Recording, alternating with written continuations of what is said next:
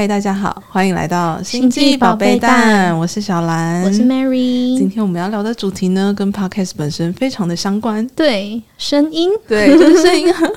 小兰在之前去上了一堂声音的课程，没错，就大概在整个六月的时候，我上了，它是一个系列课程，嗯、就是总共八个小时的声音工作坊。嗯、那我那时候会想去上，是因为就。我们都用声音在跟大家互动嘛，所以我自己本人也本来就是一个很喜欢好听的声音的人。哦、然后在刚好有两个同事，他们都有去上过这个声音课，嗯、也都非常推荐。那时候听完之后，我就觉得好像蛮好玩的，而且会很有收获。嗯、再加上我们又开始做 podcast，然后我有发现我自己的声音不会很稳定的在某一个状态。呃，什么意思？就是我觉得有时候蛮真实的，嗯，但有时候好像又不是最真实的情绪。传递出来，哦、然后声音可能有时候会紧紧的，有时候又蛮松的，所以我觉得是蛮浮动的一个声音状态。嗯、所以我就是想，哎，会不会透过这个工作坊，我可以更知道怎么练习跟运用我的声音？哦，可是那不是就是反映了你当下的状态吗？对啊，对啊。然后因为这个课课纲很酷的地方是，他有提到。大概百分之二十是跟声音技巧，就真的很声音的事情有关系。嗯，然后百分之八十是在带你去觉察跟看见你的声音背后有什么故事，嗯、所以你会这样子讲话。嗯，然后我就觉得哇，那这个可能是。因为什么？我可能遇到某种情境，我就会紧张。那紧张了，我声音就会怎么样？嗯、那遇到这种情况可以怎么面对？所以我觉得更多是去看见你这个声音背后，呃，隐藏的更多讯息。很像声音的静心课哎，我听起来觉得、哦、有点像，有点像。对，因为我们静心课就是要持续的去看到，不管是你现在的状态，还是你的情绪背后的讯息，到底要告诉你的是什么？嗯嗯，嗯对，所以我就。抱着一个既期待又兴奋又有点小紧张的心情去到这堂课，嗯嗯嗯、而且我蛮喜欢是分在我是平日，因为他有平日班一次两个小时，也有假日班就是一次四个小时，连续两天上完的。哦、对，我刚好是选平日的，就有种一周一周有在新的推进，然后每一周你也会有不同的录音作业，嗯、可以听到老师给你的回馈，嗯、所以我就是分了四堂课去。嗯，那我觉得今天可以跟大家分享的是。嗯、呃，更多课程内容，大家有兴趣之后可以报。我觉得真的是亲身体验了，你会知道你对于你身体的那个认识，或你从其他学员身上看到他们的事情的时候，会产生一些共鸣。好，所以今天我们就会分享可能三个、两三个我觉得很有趣的学习跟练习，嗯、大家也可以回去试试看。好，第一个呢。因为我们在课上真的会去学习说，哦，你的声音的管道其实一直从横膈膜，或是更下面，从你体内的气一路到往上到喉咙到声带，再从你的口腔出来，这整个都是你声音的通道。然后不是只有在嘴巴对，不是跟声带这个地方，然后我们会去看到，哦，声带真的是两块会飞的肉，就我们会看到那个器官图你们从哪里看到？老师会秀图出来。我想说，我们没有看真人的透视吗？没有没有，他就会跟我说哦，所以你管子紧的时候或松的时候，真的会影响到你的声带，嗯，就会有这种很生理结构造上面的学习，嗯。嗯。那第一个呢，大家回去可以观察，第一件事就是你在讲话的时候，你的坐姿或是站姿是怎么样，嗯，比如说你是驼背的，有点把你自己缩起来，还是你是肩膀放松的下来，然后胸口是展开的，因为你就想象，如果你是缩在一起的话，那它形成了一种体态跟气。就有点像是你把自己缩小了，那你在跟其他人对话的时候，他就是可以用可能比较强势或强硬的方式来跟你沟通，因为你呈现出的体态就是比较把自己紧在一起的状态的。诶，可是那这样会影响他，就是我的声音的不同吗？会啊，因为像如果你把自己缩在一起的时候，你的你想象你的口腔或是你的喉咙的位置。它这边的那个叫怎么讲？肌肉吗？大小或肌肉是比较靠在一起的。嗯、但如果你放松、你展开，让你的声音是一个真的直的管子，嗯，它可以让它顺顺的出来。嗯，那你的声音表达也会不一样。哦，嗯，老师一开始有跟我们提到这件事之后呢，你如果在听别人说话，没有关系，就你要怎么做你自己决定。但当你要讲话的时候，记得可以把你的胸口是展开的，嗯，而是一种准备好，对我要来讲话，可以让你的声音好好的从你体内传出来。嗯嗯，我觉得在这之前，我也不会去特别看我讲话的时候到底身体是长什么样子。哦，那就会习惯性驼背吧？对对对，对，像我，我感觉我就有点习惯性驼背。你还好，还好吗？嗯，看起来还好，但我有发现我的确是会有点往内往内缩的，嗯，然后就需要透过刻意的练习，让你的声音的通道是顺畅的。嗯嗯，好，所以就是姿势会也会影响你的声音，会会、嗯，而且真的有差，也包含你的头现在是歪的还是正的。哎、我觉得这是不是不只是在讲声音，也有在讲，就是有点像沟通啊？对啊，跟表达都是对。因为刚刚听到有一些部分，它可能也是跟肢体语言有关，就是别人看你讲话的状态会怎么应对，他也不一定是真的看到你长这样就这样应对。嗯有点像是身体自然的反应，嗯，他就会觉得哦，他可能也不是有意识的这样觉得，对对对，哦、是下意识的呈现出这种状态，所以其实都有可能，嗯，嗯，然后我们刚才不是讲到气吗？对，就声音，在讲声音之前，我其实也上这堂课之前，我本来也觉得是 focus 在声音，后来听到气的时候，才觉得哇，原来一切都跟我们平常很日常的运作是相关的，嗯，因为在讲话的时候，你就是把你的气。源源不绝的在送出来嘛？对，所以不只是你喉咙这边呈现出来的音色，嗯、是那个气。嗯，昨天老师也有让我们特别去观察，我们在讲话的时候是感觉气是顺畅的吗？还是你是憋着气在讲话的？嗯，就是讲一讲就会突然没有气，就这样。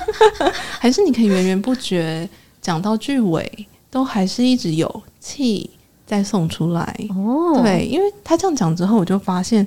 我大部分时候气会衰，嗯，就是我的句尾会本来是这样讲，然后到后面就会天啊，我听起来好憋哦，对对对，就是会下降。你的就是你的音量到最后会有点消失，对，它会自己消失的感觉吗？对，欸，这是你在之前就意识到，还是你在听到了这个课之后，你去观察你自己？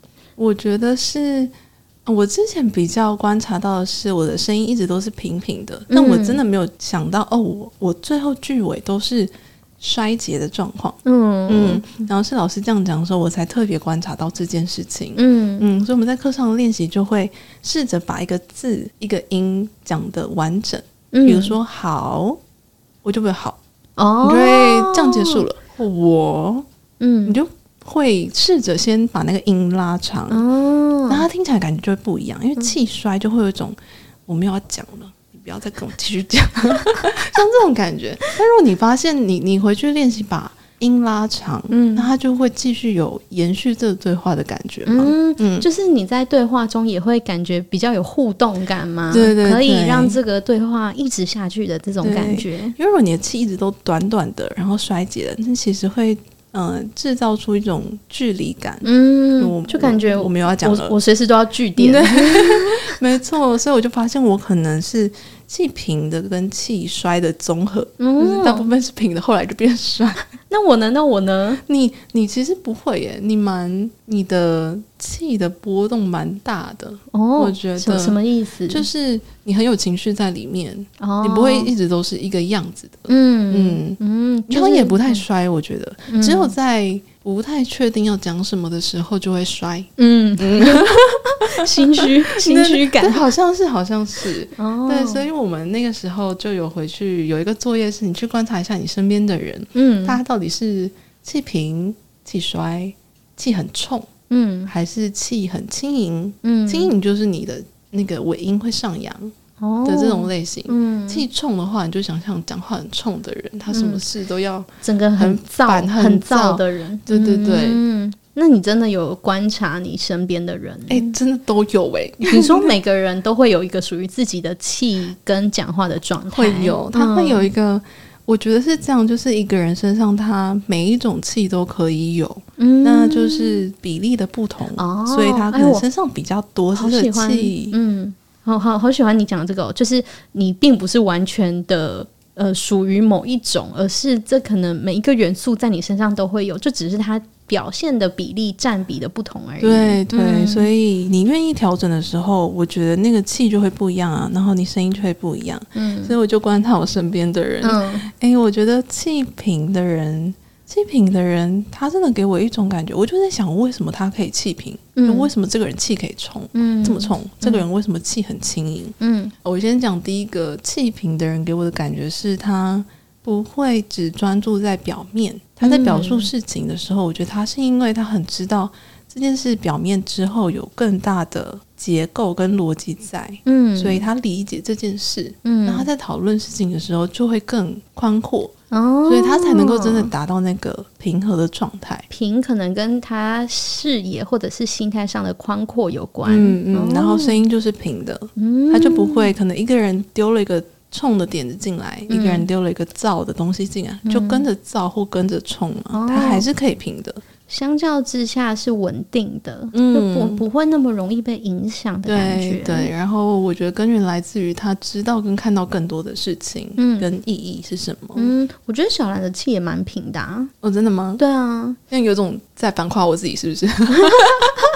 就是就会觉得说，你也不是一个很容易躁动、波动，嗯，或者是情绪起伏很大的一个人。对，我觉得这个也反映在你的声音上面。我之前的气瓶，我觉得比较多是要维持一种表面的平静。你说你故意的？我故意的，就是我刻意觉得要这样子才行。嗯，我不要有太多的波动，或是怎么样。嗯、我的个性上、啊啊、心态上是这样子。有讨论过对对对，然后现在的瓶比较像是。嗯，我觉得我也去经历了那些情绪，然后觉得哦都很好，嗯、对我就觉得可以平、嗯、包容性的平，嗯、而不是要把东西压下去的平。对，我觉得那好像就不太一样。我觉得我刚刚这总结做的很好，超好。对，就是气平，所以大家也可以听听看，你觉得你身边什么样的人声音对你带来的感觉是平的，然后为什么？嗯嗯嗯。然后另外一种气衰，我们刚刚讲了嘛，我觉得气衰真的就是当我没有很想要。继续这个话题，或我对我自己讲的话没有这么肯定的时候，你就会自己慢慢的摔掉，嗯，就不见了，嗯、自己消音。嗯，然后你说你有观察到有一些人，他比较经常都是属于这个状态吗？嗯，我觉得比较多是我我身边看到的人，我比较像是综合的，就他不是整个人都在摔，嗯，还是前面平平的，或前面冲冲的，后面就摔。哦、什么？就是摔比较像是一种附加的状态的感觉。我观察到了，有搞不好有的人真的就是一直摔，一直摔。我跟你说，我那时候发现是因为老师在课堂上会说：“哎、嗯，那你不同人来讲一下话，嗯，他可以很快的判断出来你现在这个气是怎么样的状态嘛。”嗯，然后我光是讲我的名字，嗯、就是哦，我是小兰。我那时候不是我是小兰这样讲，我是、嗯、我就是我是小兰，我的兰就缩掉了，就缩掉了。对对，然后老师说：“你看。”有没有听到？这样就下地狱了。然后才发现，哦，原来我讲话最后面是甩掉的状态。嗯，那我们就马上再练习练习一次，就把那个气拉长。嗯，就会听起来很不一样。嗯，嗯，所以这是摔的部分。嗯，然后再一个是。气轻盈，对，是我从我同事身上感觉到的。哦，就某一次我们刚好一起去开外部的会议，然后平常这个同事讲话呢，也属于比较气平和。嗯，我觉得跟他什么事情都会讨论，然后他也不会有太大的波动感。嗯，那那一天那一天在开会的时候，我觉得他气特别轻盈，就是听起来心情很愉悦嘛，听听起来很想要跟他一起玩。玩。的那种的那种情绪，就是我们后来有讨，因为我刚好开会后有跟他聊天，我们就发现啊，好像是跟我们开会的一起人先一起开个玩笑，嗯，然后是那种让气氛有点活络起来的玩笑，嗯，然后我的一个同事就跟着上去也开了玩笑，嗯，所以整个感受上就会有一种两个人好像互相抛接球玩来玩去的感觉，OK，嗯，所以我们就想说啊，是不是因为他先起了这个头，让他觉得哦。这样子开玩笑，这样子互动是 OK 的，他就跟着接，嗯、那对方也继续接他的球，嗯、所以整个开会的气氛就有种邀请的感觉。哦，所以气轻盈的状态是跟邀请有关吗？感觉比较呃怎么样？开放吗？对对，就是你的心是打开的。我觉得是一种让人放下戒心的声音。嗯、哦，你就我先玩，那我也邀请你来玩。嗯，那你要来玩，那我们就玩吧。哦，这种这种感觉，我我自。至少我自己感觉到是轻盈感会有这种氛围，类似像是这样吗？啊、对对，类似。我刚刚想说高，就是、想高个几度试试看。你你可以用你真实的声音，然后你试着轻，或是让它上扬上去的声音的那种感觉，不一定要特别高，因为高你可能会 我刚刚是憋气在讲话，对对对，你可能会觉得不自在，但是它那个轻盈是自在的轻盈，嗯，嗯，它没有刻意要去变得高或变得低或变得怎么样，他就是但是就是听起来就可以感觉到说你呃这个人的状态是。很是相对愉悦的，嗯，开心的，嗯、对对对，所以可以听听看你有没有周遭讲话一直都是轻盈的人，嗯，这个我好像比较少在一个人的身上一直看到他都是这种状态，嗯。嗯，可能有些人只是出现的频率会比较多一点点，或者是不同的场景他会出现，嗯。嗯。可能是那时候的情境需要他是轻盈的，嗯。嗯嗯。嗯，对。然后在一个，我们我们课上的气会分得更细，比如说真的有造的、反的，然后我这边讲的是气冲的，其实这几个不太一样。嗯，我现在能力还没有强大到可以跟大家说，我可以我可以示范不同的的声音，但是我们就先以气冲来讲。嗯嗯，气冲的呢，我观察对象就是我哥。来吧，我们已经准备好了。哥哥怎么样？哥哥也不会听，所以没关系。好，气冲的哈，我先讲。我觉得我在气冲的这个声音观察到的是，他会觉得，嗯、呃，这个世界是跟我相反的。或这个世界是与我为敌的，我要对抗这个世界。我要对抗这个世界。你既然要烦我，那我也烦你啊！我为什么要顺着你？嗯，所以他的声音就会很冲。嗯，他会出现的字词，至少我自己观察到的是，他的开头就很像。那为什么你不这样？你为什么不那样？哦、你这样就好了。就是是 这种、嗯、这种感觉的声音跟语词在变化，我很有即视感。我弟也是这样。就是我们很容易讨论，就是我就觉得啊，我们来讨论一件事情嘛。嗯，他很容易就想说，嗯，我我现在我我没有要跟你吵架啊。他很容易会让我觉得说，他要进入那个吵架的阶段。你知道，刚开始就要吵了。对，他就会觉得。讨论对他来说是一个，好像大家在反对他，嗯，大家的意见跟他不一样，就是在反对他。哦，他已经有那个预设，对，就是在不认同他，所以他就就是要跟你，就是你要对抗，嗯、对抗要比一个输拼输赢的感觉。那我就想说，我们现在不就是在讨论而已吗？就是大家丢自己的想法出来。你先讲讲看嘛，最后怎么样，我们再来说。嗯、对，但是他就很常很常会说，那不然怎样怎样怎样？哦，对对对，要、啊、不然你怎样怎样怎样？对，那你为什么不怎样怎样？没错，我觉得他的话会会很像那种小李飞刀，你知道吗？一直飞出来，他很像把他的怎么讲的敌意放在这些话里面，然后会一直冲出来的感觉。然后我会觉得他的胸口是有一个火很盛的在那边烧，但是他又他又不是丢火球出来，因为如果他真的把那个火球丢出来，其实。我们可以用水啊，用用什么东西，你知道灭了它还是干嘛的？但它是那个东西一直烧在体内，嗯，就会持续的，每次就丢一点火苗，丢一点火苗来看看会不会烧起来，这种感觉，嗯。嗯，像冲的人的声音会，除了除了我会觉得他 default 值就是我要跟你是相反的之外，对，也很容易不好继续沟通下去，对，都会有阻隔，我觉得比较二元啦。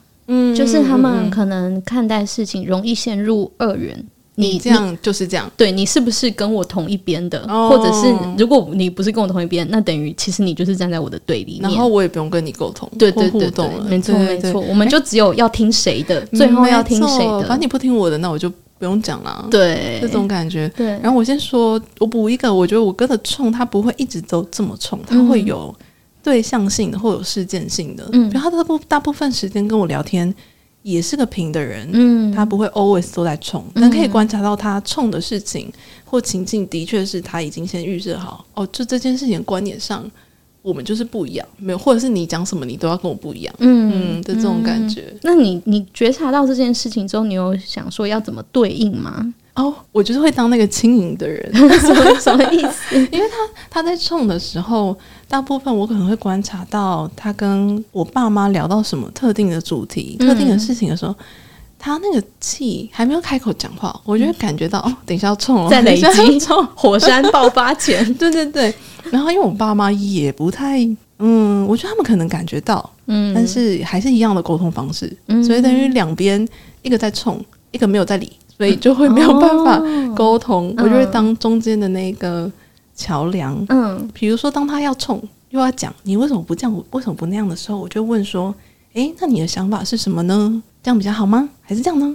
嗯、就是我会开始用一些语调，他当下不会有点愤怒吗？不会不会，因为我们两个之间讲话很常会是这种语调哦，真的，嗯，哦、我自己对他啦，我自己对他跟对我父母都是。哎，你这样讲，我有点想不起来我是哪个时候开始了。就是我对我家人讲话，有时候都会试着用一些怪腔怪调。为什么？讲话怪腔怪调觉得比较好玩，比较好玩吗？哦哦，对啊，嗯，是因为你意识到你要当那个润滑剂的角色吗？哎，我不知道哪一个先的耶。哦，也有可能。你说你是先下意识的这么做。还是我先意识到，然后我这么做，我有点不太确定是什么。嗯、对，嗯、所以我刚刚不是说，如果我感觉我哥要冲，嗯，然后我爸妈完全还是无意识的在那边讲话的时候，对，我就会用一个比较俏皮的语气跟我哥说话，嗯、或者就不是用我现在的这种平平的气。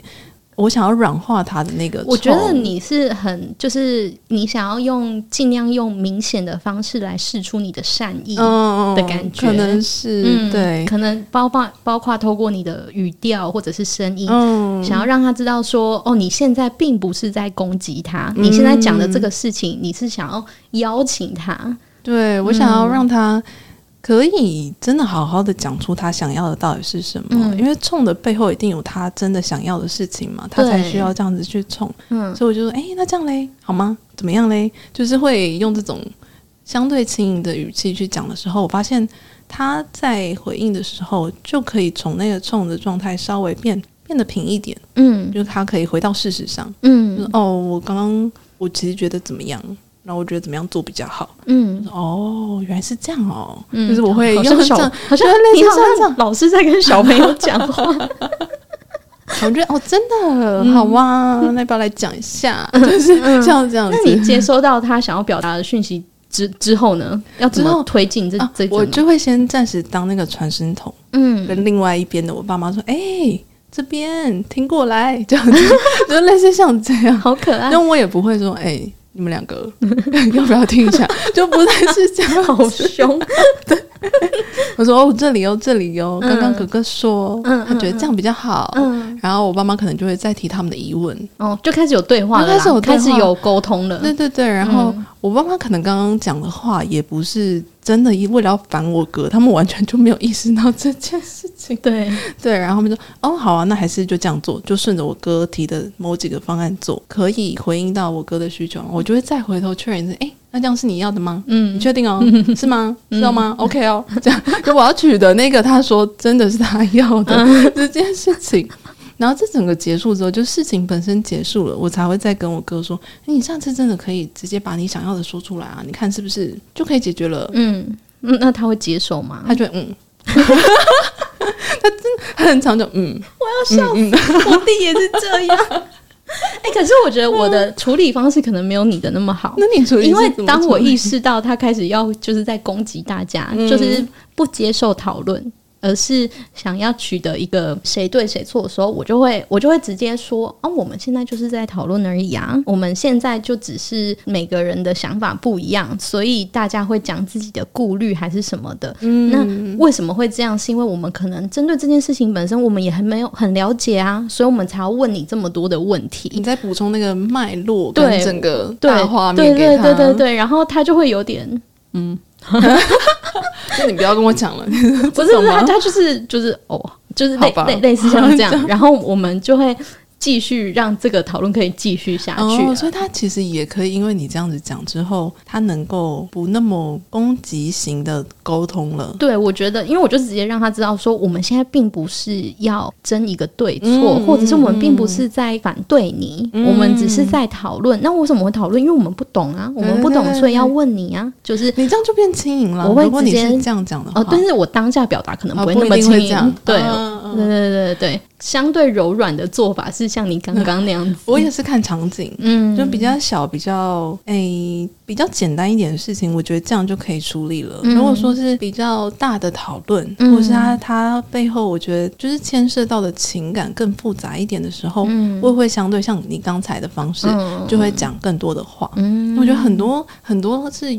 来自于大家都觉得你你可以读懂我，哎，就都自己不愿意讲更多一点话。嗯哦、对，然后如果我没有把背后真正的需求讲出来，没有没有，就是可能直接讲一个我希望你怎么做，我要怎么做，但是因为要怎么做，对彼此的想法就会不一样啊。那有可能最后面那个核心需求是很相近的，只是呈现出来的方式。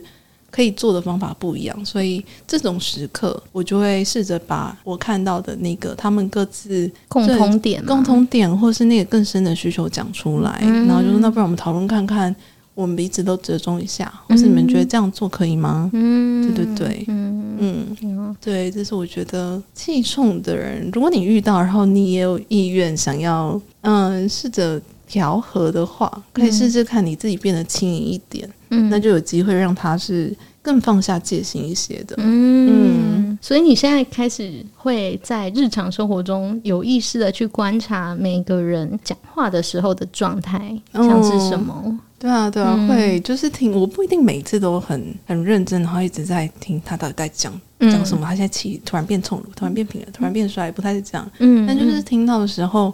我觉得帮助我去更理解这个人多一点。然后他现在是平的，嗯，然后现在变冲了，哦，可能是因为什么吗？嗯，像这种感觉，OK，就是有点像是多一个线索，嗯，帮助你去认识这个人。对啊，对啊，理解他的状态，蛮好玩的。哦，听起来很有趣。对，那下一个，下一个，下一个，我觉得也超有趣。不知道大家跟自己的名字熟不熟悉？不熟。有，我们前面有讨论过这件事。好，我先讲，就是喊喊名字，就是念你名字这件事情，其实是蛮显现一个人跟自己的关系的状态嘛。嗯，所以我们在课堂上有练习说，你试着用轻巧的声音喊你自己，就你快乐，你想到你自己是快乐开心的时候，那个声音是轻盈的话，你会怎么念出你的名字？嗯，那另外一个是。如果你要专业的说你的名字，因为我们在工作场合，或是你在不同场合上，你要跟对方介绍你自己的时候，嗯，那个第一第一个出去的声音，你要跟对方介绍你自己，就会形塑成一个形象嘛，嗯，所以我们就练习这不同种的专业的或是轻巧的。然后这样练完之后呢，我们还有一个是要练习用不同情绪，嗯，比如说第一个我们会用生气的，嗯，生气的可能不是我们自己喊我们自己的名字的方式，但有可能过往。曾经有人很生气的喊过你的名字，或者是你曾经这样喊过别人的名字。对对对，那其实这个、嗯、这个印象或这个气息就会留在这个名字上嘛。你可能听到这个生气的喊名字的方式的时候，你会联想到某一个事件。嗯，但怎么样来说，我们都不会想要很生气的喊我们自己的名字。嗯，所以这是一个。那第二个呢，会用悲伤的方式喊你自己的名字，那我们会喊三次，你可以试试看。用不同语调，那都是悲伤的。你会想怎么喊？嗯，然后在喊的过程中，会不会出现某一些画面？嗯嗯，有一些人会有出现画面吗？嗯嗯，我们在课堂上就是大家一起喊，那没有特别去分享出现什么画面，但是是有人会出现画面的。哦，像是什么啊？它可能会连接到你过往某一个悲伤的情绪或情境嗯嗯，那就是后续可以去疗愈跟看见的地方。嗯、那我们在这个课堂上是先让你体验，你用不同情绪去喊。那第三种就是刚才提到的轻巧的，嗯、就是开心的、快乐的时候，你到底会怎么喊你的名字？嗯，然后第四个我觉得很特别，嗯，第四个呢，它的概念像是你怎么喊你的名字，就是你可以去接到。你这一生天赋的方式很神秘很神秘，很神秘，对对对，所以我们会。就是你可以在一个你觉得自在的地方，嗯、然后你可以把你的手往上，视线也往上，看上天花板，或是你如果在户外的话，就往上看，嗯，然后去试着你怎么样喊你的名字，感觉是最对的，就念出来，你觉得哇，那就是我的名字的这种感觉，嗯，那它就可以帮助你去接到你这一生的天赋。老师的概念是这样子，那我也还在体验中。嗯、我们在练习的过程中，大家练习完，真的会有人觉得哦，我头皮麻麻的，嗯，或是我胸口热热的，嗯、所以你可以试着看看，在喊。喊的时候会不会有这种感觉？所以你的你的那个整个过程就是你的两只手要朝上，对对对，两只手举起来，没错，举高，然后眼睛看上面，是，然后重复自己的名字呃几次，八九次，OK，嗯嗯，好，很像一个邪教的仪式。感觉可能真蛮像的，但我觉得大家有想这样做，可以先这样做。嗯，但就算你没有用透过任何情绪，你先试着讲你的名字，嗯、我是谁谁谁，这样讲出来。然后你感觉一下，你跟你的名字到底熟不熟？你喜欢他吗？你讲你的名字的时候会联想到什么？嗯，那你当下做完的，嗯、你的感觉是什么？很开心、欸，很开心吗？真的？哪一怕？哪哪一怕让你很开心？就是整个结束之后哦，就是我们先喊了生气哦，我先分阶段讲。我第一个先很生气的讲我的名字，其实一开始要讲生气的时候。我有点担心，嗯，因为我之前在另外一个活动上，总之我们每个人要很生气的讲一句话，嗯，就每个人要轮流。我在那个场上是讲不出来的，那个阶段的我不太敢把自己放在一个生气的位置，OK，我就不敢生气，嗯，我觉得不能生气，所以我其实没有办法气，嗯。嗯，所以刚开始要生气的讲自己名字，我就觉得我等一下会不会那个生气的感觉不够，还是怎么样？然后就发现没有哎，我瞬间可以。真的是有点气的在喊我自己名字，哦、所以我就觉得蛮开心的。有进步哦，跟上一次不一样。嗯、哦，我是可以生气的，嗯、然后我不害怕生气这件事。嗯，对，讲完生气的我是开心的。嗯，然后第二个讲悲伤的时候，不确定是我当时还没有进到一个阶段或者怎么样，我对悲伤这件事比较没感觉。嗯，就我没有特别联想起什么画面。我的确用了三个不同的语调想试试看，但我感觉还好。因为我们会每个人轮嘛，每个人讲三次就轮下一个这样子。对。真的有人讲的很悲伤，哦，真的觉得就是你可以感受到他满意的情绪，这样。对对对，我可以感觉他真的有难过，然后不知道是联想到了什么。有人有哭吗？没有，那个那个那个瞬间还没有，因为练习非常快。OK，嗯嗯，然后下一个快乐的、轻盈的，大家前面应该有听过，所以整场就会很开心。然后是到了最后一个。在你要用一种你感觉到了的、对了的，就是这样喊你名字的方式，在连续八九次喊你的名字的时候，我就感觉到哦，我很喜欢我的名字，嗯，是这个喜欢让我觉得哇，好开心哦！我以前没有这样想过，嗯，这件事情。没有想过说你会喜欢自己的名字，嗯，那有点像是可能我越来越喜欢我自己。哦，嗯，所以我在连带喊我的名字的时候，也会有种。嗯，我很喜欢，嗯，要继续这样喊下去的感觉，嗯、对，而且啊，我觉得有一个原因也是，我从小到大大部分都使用我的中文名字，对，嗯，你跟你的名字是很熟悉、很熟悉的，对对对，嗯、唯一不熟悉是因为那时候在喊的时候是全名喊，对，那大部分我可能就习惯小兰小兰这样叫，啊、多了前面那个姓会觉得，嗯，好好，可还也是还还可以啦，还可以。哎、欸，我因为我小兰在跟我分享之后，我也有做了这个练习，然后我那时候听到就觉得这个练习对我来说挑战蛮大的，就是因为我跟我的。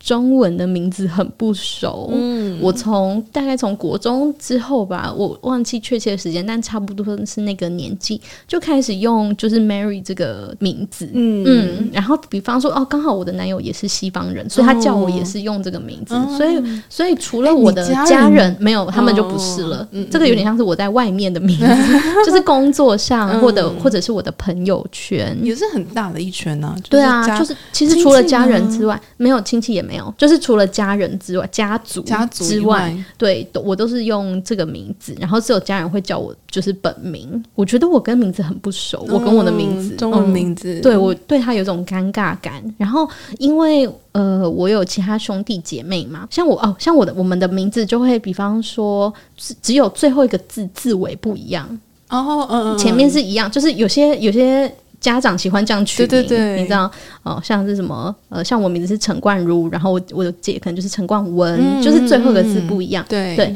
然后所以我之前就会觉得，哦，我比较喜欢姐姐的名字，哦、或者是我觉得就是像我弟，他也是这样子，嗯、我就觉得哦，他的名字听起来蛮好听，比较喜欢他的字，对。然后我就我觉得相较之下没有那么喜欢我欢我的这个名字，我之前对我的名字会有这个感觉，有点像是会会拿这个名字去跟其他姐。兄弟姐妹比较的感觉吗？对对，因为就刚好前面两个字都是一样的，啊，嗯、对。然后那时候在做的时候，我就觉得我前面真的做了很久的心理建设。我 我就觉得天哪，我有点嘴软。嗯、对，然后呃，我在做愤怒那一趴的时候，哦，其实我我对于愤怒还蛮没有障碍的，嗯嗯，嗯，就是蛮可以愤怒。嗯、然后在悲伤的时候，呃，我一开始对悲伤也是没有那么深的感觉，对。但是在做完之后，突然我有想到一个画面，就是我想到我小时候的某一个时刻，嗯，然后那个时刻的我是很不快乐的啊，嗯嗯，我记得好像之前有一次在冥想的时候，我们好像像是要，嗯，有点像是那个有点像是要疗愈的过程，然后那个小时候那个年纪的我有出现在我的。画面里面，就是我知道他出现了，然后那个时候我给他一个拥抱。当在讲那个悲伤的情绪的时候，最后那个年纪的我，他又有稍微出现了一下下，嗯，但我没有很。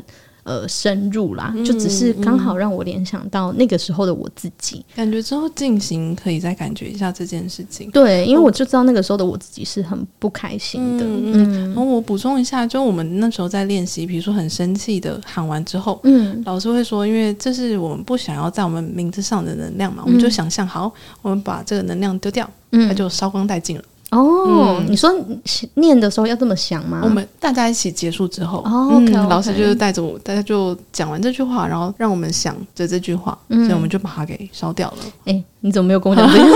我刚你等一下去烧掉，我等下烧，想象想象把它烧一下，对对对。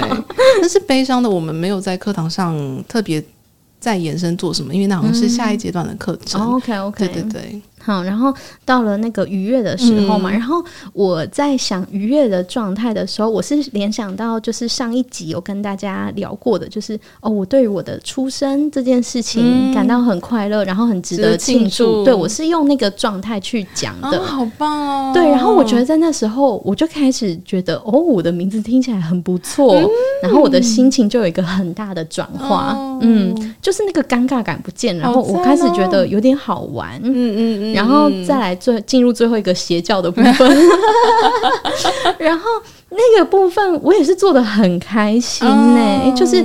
我也是一直重复，然后我越讲越喜欢我的名字哦，真的对不对？对，就是会这样子。对，然后尤其是我之前对他的感觉是，你知道，我比较没有那么喜欢他，所以我在那一刻就觉得，哎，有一个很明显的变化。嗯，对。然后我觉得他有一点是承接了上一个阶段，就是愉悦的那个感受。嗯，嗯，然后我也是那时候越念越感觉，哦，我我很喜欢我自己，所以我也很喜欢我的名字。对，然后所以那一趴结束之后，我也是心情很好。嗯、然后我在讲我的名字的时候，就是是是变成是享受的，从原本很尴尬不敢开口的状态，好棒哦！对，就其实我很喜欢最后那个仪式，是不是？我觉得真的是可以试试看呢、欸。嗯、你你先平铺直叙的念也 OK，嗯，你就感觉一下，你到底在念你的名字的时候会想到什么？你喜欢他吗？嗯、还是你没想到其他姐妹的名字吗？还是说也没有你？嗯、你到底会想起什么？然后你感觉怎么样？嗯、那都没有关系。对对，就总之我做完之后，就是让我更喜欢自己的名字，哦、好棒哦，蛮、嗯、喜欢这个练习的，推荐给大家。嗯，然后我发现我一开始就我们。最刚开始，其实有一周的作业是要你回去录，用不同语调，没有这么明确的指令，就是用不同语调来试试看喊你的名字好了。嗯，所以就拿着手机在那边录，我就想到底要用什么不同语调啊？我一开始有点难下手，嗯、我没有想到情绪。后来我就想，其他人到底怎么叫我的？嗯，就我自己叫我可能就小兰这样就结束了。嗯，那、嗯、我就想我爸妈怎么叫我的，他们会小兰。哦，就是它的那个蓝后面有个波浪，对对它，会有个波浪。我就想，哎，这是单次吗？还是大部分时候他们都这样叫我？嗯，我后来发现是很高频率，他们都是这样子叫我的名字的。感觉他们很喜欢你，哎，因为你你你会这样叫一个人，我觉得那是算是一个蛮。开心的情绪，哦，对，有种撒娇感，对，嗯、因为那时候我就觉得，哎、欸，到底是为什么？我自己没有想出来，但我觉得我这样讲之后，我就笑了。嗯，就在录音的时候觉得很好笑。嗯，后来我就跟他们分享说，哎、欸，我在上这个课，然后我有个作业要念名字，我想到你们念我名字是这样喊，嗯，为什么啊？这样，嗯、我我爸妈给我的反应的确就跟你讲的一样，他说，哦，就是会想跟你撒娇啊，啊，好可爱哟、哦。对，所以大家在练的时候，你也可以想一下。你身边的人，不管是你的家人、你的伴侣、你的朋友、你的同事，到底大家喊你的时候有没有出现不同的语调？嗯，然后你试着用那个语调叫你自己试试看，嗯、或者你也可以转换不同情绪。总之，你就会找到一个。哇，我好喜欢这样叫我自己名字的方式。嗯嗯嗯，我我真的觉得大家就是可以试试看，就算你跟我一样，就是目前对自己的名字可能感觉有点尴尬，嗯、对，还是可以试试看，会我觉得会会有收获的。对，或者是甚至也还不到名字。嗯、如果你对于你自己的声音听声音有点尴尬，像我们可能因为录 podcast 很很长，都要再听我们自己声音。对，那也许对于。一部分的人来说，他还不是这么习惯听到自己声音传出来。嗯，你也可以试试看，就无意识的，你可能在跟朋友讲话或干嘛，你就放个手机在旁边录音，嗯，然后回去开始听。哦，原来你讲话是这样子。那不喜欢就放在一边，喜欢就听。呃，让自己可以听到自己的声音。嗯嗯，我觉得会是一个蛮新鲜的感觉，因为上了这堂课之后。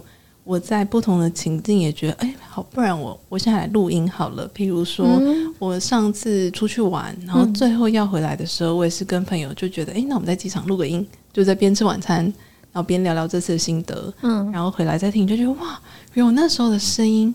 很幸福，很开心。哦、嗯嗯，哎、欸，我觉得小兰算是蛮可以从声音去感受那个时候的状态的。哎，因为小兰是负责剪我们 podcast 的人，然后他很长就是剪完一集之后，他就会跟我分享他的感觉。他就会说：“哎、欸，你在这个这个这这个部分的时候，你要去听听看你的声音听起来有多么的，比方说肯定还是怎么样。嗯”然后我那时候听说：“哦。”好像有一点吧，也也没有那么确定，就是很长。小兰会对于我们那一集的声音的表现有很多的想法跟回馈，他会分享给我。嗯嗯，对。然后我那时候我就觉得，哦，其实你你蛮能从声音去观察很多细节的。也有可能是因为我喜欢声音，嗯嗯，然后就会变得蛮自然而然去想要知道更多。嗯。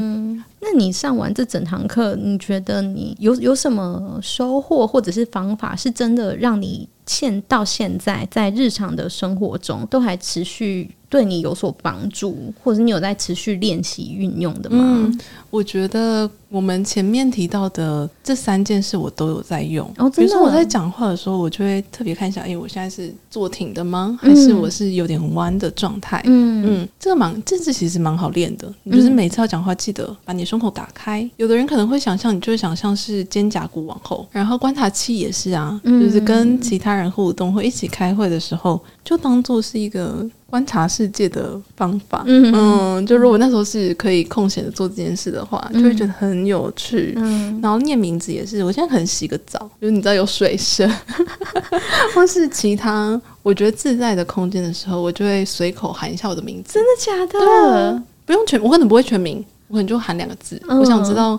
我这样喊起来是什么感觉？天哪，你真的喊很会心情很好哎、欸，真的哦。对啊，它是一个提振可以提振心情的方法吗？你看你那时候用什么语调啦？如果你很悲伤的喊，可能就没办法。因为我觉得这相较之下是跟自己蛮。嗯，相对有点亲密嘛。啊，对啊，但我们本来就要跟我们自己亲密啊，是是没错，是没错。我只是很惊讶，这个东西你也把它就是融汇到你的日常生活里面。它没有，它也不难，你就是开口，嗯，讲个两个字，小兰，嗯，小兰之类的。天哪，真的很好笑。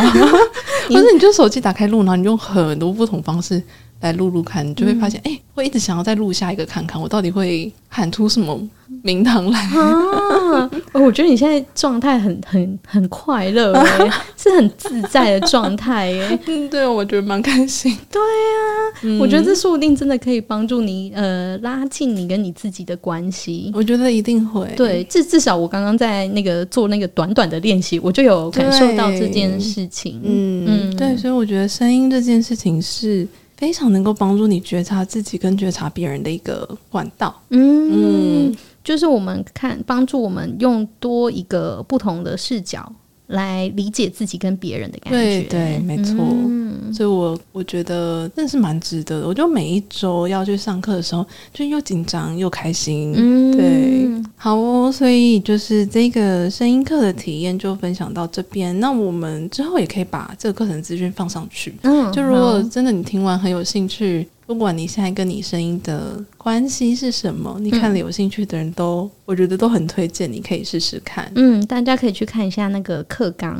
我觉得光是从课纲看起来，这堂课就蛮神奇的。哦、对 没错。嗯，好哦，那我们今天这集的分享就到这边。对，然后也提醒大家，就是我们现在持续的在收问卷，所以邀请大家，如果还没有填的话呢，可以到资讯栏去，或者是到我们的 IG 上，我们都会放上问卷的链接。让我们知道你听了这几集下来对我们的回馈跟想法是什么，非常期待。对，可以帮助我们更好的去规划我们接下来的第二季。